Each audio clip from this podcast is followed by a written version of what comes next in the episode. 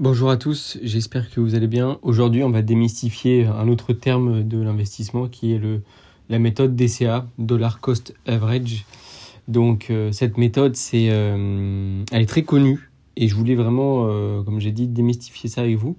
Parce que finalement, il y en a plein qui l'appliquent sans réfléchir et il y en a d'autres qui, qui n'osent pas l'appliquer parce qu'ils la trouvent peut-être trop compliquée ou trop risquée.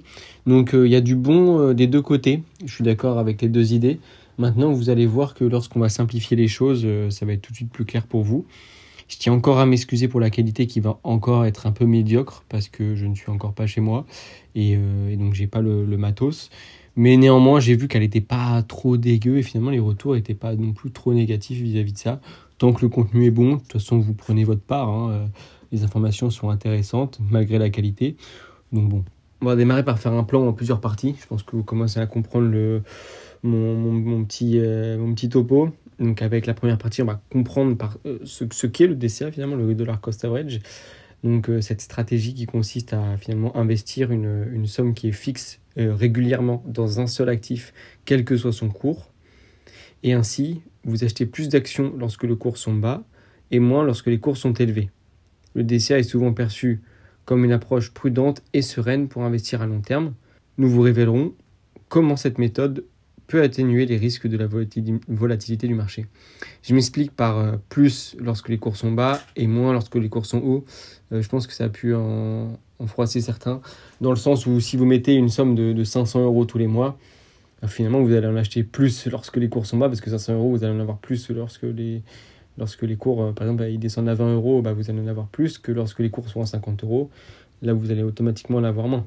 Voilà, pour mettre les choses au clair. Dans, tous les cas, on va, pour ceux qui ne connaissent pas du tout, du tout le DCA, on va le détailler après, euh, juste après. Donc, on va parler d'abord des avantages de cette méthode-là.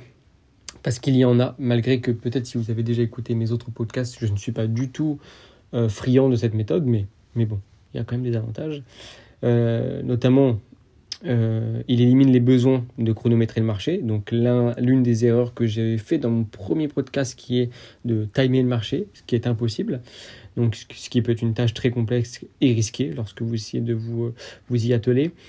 Et de plus, cette stratégie permet de réduire euh, considérablement l'impact des fluctuations du marché sur votre portefeuille. Car oui, lorsque vous achetez régulièrement en haut et en bas, euh, du cours, vous pouvez atténuer et lisser votre, performance. Donc ainsi, vous apprendrez euh, également comment le, DCA euh, peut vous aider à gérer vos émotions et à rester fidèle à votre plan d'investissement. Encore une fois, une erreur à éviter que j'avais déjà détaillée dans mon premier podcast, qui était d'agir avec émotion et ainsi de, par exemple, acheter lorsque les cours étaient trop hauts et ainsi de, faire ce qu'on appelait le, le comment dire le, le FOMO, le fear of missing out, c'est euh, la peur de la perte d'opportunité, un, effet comportemental. Voilà, donc ce DCA permet d'éviter ça parce que dans tous les cas, vous êtes fixé de, tous les euh, premiers du mois d'acheter tant d'actions, euh, de mettre tant par mois, donc ça permet d'éviter cet aspect-là psychologique. Maintenant, comment, comment faire ce DCA finalement? Parce que c'est un peu le cœur, le cœur de la chose. Comment mettre en place concrètement cette technique? Quel est le rythme idéal pour effectuer des investissements réguliers? Donc là, je vais vous présenter un peu les différentes approches pour implémenter le DCA en fonction de vos objectifs financiers. Comme ça, vous saurez comment choisir les actifs adaptés et créer un portefeuille diversifié pour maximiser les bénéfices de cette stratégie. Moi, je vais essayer de vous, euh, de vous faire un peu un DCA amélioré dans le sens où vous allez avoir des actions de croissance qui peut-être vont euh, continuer à évoluer dans un marché haussier et ainsi faire du DCA peut-être euh, sur ces actions-là, ça va pas être intéressant. Donc peut-être lisser votre DCA, c'est-à-dire de, diminuer au fur et à mesure quand vous savez sélectionner les actions de croissance. Si vous ne savez pas sélectionner les actions de croissance, allez voir mon, mon podcast, allez l'écouter. Parce que là, je suis en train de dire des termes qui peut-être euh, vous ne les avez pas parce que vous n'avez pas forcément écouté le podcast sur les actions de croissance quand je suis en train de parler de ça, c'est vraiment euh, des termes qui sont, qui sont assez techniques. Donc, ce que je voulais dire, c'est que lorsque vous allez appliquer votre DCA, par exemple, vous mettez 500 euros euh, par mois et que vous voulez vous dire, je mets 250 sur des actions de croissance, je mets 250 sur des actions de rendement pour diversifier mon portefeuille et pour l'équilibrer, et eh ben, lorsque vous allez dans un marché très très haussier, le cours de l'action de rendement va un petit peu évoluer, mais beaucoup moins que l'action de croissance. Ainsi, vous pouvez voir vous pouvez ainsi, comment dire, euh, euh, lisser votre, votre DCA par mettre toujours un petit peu moins sur l'action de croissance et ainsi diminuer votre, euh, votre, comment dire, votre risque de faire de moins de performance sur l'action de croissance. Je m'explique. En gros, lorsqu'on est dans un marché haussier, dans tous les cas, je vais, je vais décrire les inconvénients par la suite. Lorsqu'on est dans un marché haussier, le problème, c'est qu'on va de plus en plus perdre de la performance. Parce qu'au bout d'un moment, on va atteindre le pic de croissance du cours. Par exemple, lorsque le cours euh, d'une action il fait plus 50%, et que nous on l'achète à plus 10, plus 20, plus 30, plus 40, plus 50 tous les mois, tac, tac, tac, au fur et à mesure, on, se fait un plus zéro de performance et le cours il va commencer à descendre. Oui, vous allez commencer à en racheter, mais vous avez déjà perdu plein de capital et vous avez déjà euh, perdu toute l'avance que vous, que vous auriez pu avoir quand vous aviez acheté au début. Donc c'est là un peu l'effet pervers du DCA, c'est que finalement ça peut vous entraîner un peu à mettre de côté et un peu être naïf et un peu oublier l'analyse. Mais finalement, ce DCA, il faut l'adapter à l'évaluation de l'entreprise. Je reviens encore à, l'épisode que j'ai fait, euh, fait auparavant sur, euh, où je parlais du PER, le Price Earning Ratio. Essayez tout le temps de, de penser à ça, au Price Earning Ratio. Dites-vous, est-ce que le Price Earning Ratio de cette action croissance, il est beaucoup trop élevé? Si oui, il commence à être trop élevé, bah, le DCA, euh, commencez pas à l'appliquer de la même manière que vous l'avez fait le mois dernier commencez à réduire un peu votre impact. Commencez à réduire, vous passez peut-être de 500 à 200 euros que vous mettez dessus. Enfin, c'est un équilibrage qu'il faut faire. Voilà. Maintenant, je vais passer à plusieurs inconvénients que moi, je, tiens à vous faire souligner. Parce que pour moi, il y a quand même pas mal d'inconvénients. Parce que souvent, on vous dit, faites du dessin, vous êtes tranquille. Oui, sauf que le marché, euh, pendant, euh, je crois que c'était pendant 5 ans, il était haussier. Bah, vous avez... Euh, il y a plein d'actions sur lesquelles vous n'avez pas. Je suis préparé à faire plein d'actions que ceux qui ont appliqué le dessin, ils n'ont pas gagné. c'est mathématiquement euh, impossible en fait. C'était simple hein, pour les youtubeurs et autres personnes sur les réseaux de dire faites du dessin. Dans tous les cas, ça montait. Sauf que ça pouvait pas monter indéfiniment. C'était parce qu'il y avait les taux d'intérêt qui étaient faibles, la BCE qui rachetait euh, les dettes euh, d'État, etc. C'était du, du, dopage de l'économie, donc c'était pas, c'était pas viable en fait. Donc quelques inconvénients.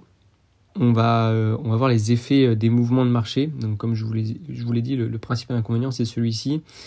Donc euh, c'est puisque vous investissez régulièrement une somme fixe, vous pouvez vous retrouver à acheter des actions à un prix plus élevé pendant une période de hausse de marché.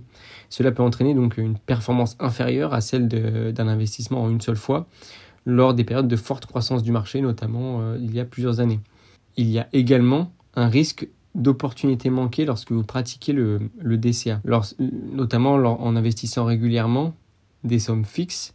Vous pourriez ne pas profiter pleinement des opportunités d'achat lorsque le marché connaît des baisses significatives. Vous pourriez vous retrouver à acheter moins d'actions lorsque les prix sont bas, ce qui limite votre potentiel de croissance. Là, je vais tout de suite vous parler du Covid, je vais tout de suite vous parler de, de 2022, lorsqu'on a eu la, hausse vers fin d'année, vers septembre-octobre 2022. Alors là, les gens qui pratiquaient le DCA euh, sur, euh, sur 2020, donc là, les gens qui pratiquaient le, DCA sur 2020, personne, ceux qui ne pratiquaient et qui ne pratiquaient pas, personne ne pouvait prédire euh, la chute du marché. Ça, je suis d'accord. Par contre, ceux qui continuaient à l'appliquer le DCA alors que les, entreprises ne valaient plus rien sur le marché, alors que finalement, elles n'étaient pas du tout en faillite, etc. Pourquoi elles ont continué, les personnes, à à faire du DCA classique et pas justement à dire bah non, euh, je vais débrider ma stratégie et là je vais commencer à acheter de l'actif. Enfin, si vous faites du DCA, dites-vous si le, si le prix descend énormément, euh, débridez un peu votre, votre portefeuille. Parce que normalement, vous êtes censé avoir bien évalué votre entreprise, donc vous dire que finalement, elle a un bon prix. Et donc, si elle descend en dessous du prix cible que vous avez mis, bah autant, euh, autant lâcher le cash et vous dire bah comme ça, mon DCA du mois prochain, si ça augmente beaucoup, euh, je le limite dans tous les cas, je, me fais plaisir. Faites pas un DCA euh, toujours copier-coller euh, du, mois, du mois dernier. maintenant, les frais d'opération également, parce que ça peut entraîner vraiment des frais beaucoup plus élevés que lorsque vous investissez en une seule fois, tout simplement mathématique. Parce que quand vous investissez régulièrement des petites sommes, vous pourriez, vous pourriez devoir payer des commissions à chaque opération. Ces frais peuvent avoir un impact sur votre rendement global à long terme et puis euh, surtout si vous effectuez des, investissements fréquents. Alors là, oui, je suis pour et contre, euh, pour et contre ça. Je pense que j'ai mis juste ça, c'est pour vous alerter sur le fait que vous allez avoir plus de frais. Mais finalement, tout le monde fait des investissements fréquents et je pense que c'est tout à fait normal de faire des investissements et d'avoir des frais. Ce que je veux vous dire par là, ne vous dites pas je vais acheter du Apple régulièrement tous les mois, dans tous les cas ça va, ça va monter, alors que aveuglément on ne sait même pas si, si l'analyse a été faite correctement, etc. Enfin, comme je vous dis, il n'y a pas besoin d'être mathématicien, etc. pour, pour analyser une entreprise. C'est, c'est assez, maintenant avec tous les outils qu'on a, c'est assez, assez agréable et assez simple en fait finalement. Même si je comprends que plein de personnes n'ont pas le temps ou pas envie de l'analyser, et eh ben au pire, vous m'envoyez des, des, petits, euh, des petits messages sur, euh, sur Insta et puis je ferai un petit podcast sur ce sujet-là et puis on, on, verra comment analyser en 5 minutes une petite action euh, de manière très succincte. voilà, des petits trucs comme ça. Complexité de la gestion aussi. Parce que pour certains investisseurs, la, gestion continue du, du DCA peut être complexe et fastidieuse. Donc suivre les opérations, choisir les actifs, ajuster les montants, ça peut demander beaucoup de temps et d'attention. Et donc certains investisseurs pourraient préférer une approche plus simple et moins compliquée dans la gestion de leur investissement. Donc oui, euh, ça ajoute de la complexité, mais par contre, là où je vais être un peu plus indulgent, c'est vrai que le DCA, je vais quand même être gentil avec cette technique, c'est que ça permet vraiment d'alléger euh, la gestion de, des gens qui veulent pas se prendre la tête. Donc si vous voulez pas vous prendre la tête et faire le DCA, c'est très bien, mais euh, choisissez à la base des bons actifs. N'écoutez tout simplement pas les gens qui disent faites du DCA sur cette action pourquoi il aurait raison euh, C'est qui? Essayer de déterminer quelle est cette personne, euh, si elle est de confiance, oui, euh, mais c'est pas juste, juste avec quelques petites informations, vous pouvez vous dire je vais faire du DCA pendant deux ans. en gros, si vous avez un objectif de 3000 euros sur cette ligne d'action, par exemple, vous n'allez pas vous dire pendant 10 mois je mets 300 balles. Si elle est mal évaluée, on ne le sait pas en fait. En tout cas, je vous ai présenté cette petite méthode, j'espère que ça vous a plu. C'était un peu plus court que d'habitude. Euh, encore une fois, si vous avez des questions, si vous voulez qu'on regarde des actions ensemble, si vous voulez euh, des, petits podcasts pour savoir comment en 5-10 minutes on analyse une action assez rapidos, il euh, n'y a pas de souci, je peux vous le faire. Juste dites-le moi. Et puis moi, je fais mes, là, je fais mes petits podcasts pour essayer de vous donner du contenu, du tissu, pour savoir ce qui vous plaît et tout. Mais n'hésitez pas. Donc voilà, j'espère que ça vous a plu. Et puis moi, je vous dis à bientôt pour le prochain. Et puis à plus.